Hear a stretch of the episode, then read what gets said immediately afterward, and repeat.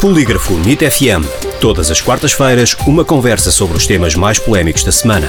O Polígrafo vem à NIT FM para fazer o fact-checking das notícias que foram publicadas nas redes sociais, blogs e declarações de figuras públicas. Em direto à quarta-feira e para ouvir em podcast em nitfm.pt. Com Rui Barros e Sara Beatriz Monteiro. Bem-vindos a mais um Polígrafo NIT FM. Como sempre, temos o fact-checking semanal com a jornalista do Polígrafo, Sara Beatriz Monteiro. Olá, Sara. Olá, Rui. Hoje começamos com uma suposta nova sondagem que atribui 9,2% das intenções de voto ao Chega nos Açores. É verdadeira esta sondagem? A empresa Intercampos não divulgou nenhuma sondagem que atribua 9,2% das intenções de voto ao Chega nos Açores.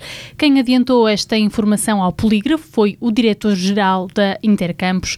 António Salvador garante que esta informação é completamente falsa e que a Intercampos não realizou nenhuma sondagem em novembro nos Açores. Além disso, o diretor-geral desta empresa sublinha que esta situação é desagradável e que não é a primeira vez que acontece acontece. Por isso, o polígrafo atribui a este post o carimbo falso. Passamos agora para outro tema que teve em destaque há algum tempo, em 2019-2020, quando os irmãos Mesquita Guimarães foram retidos por faltas injustificadas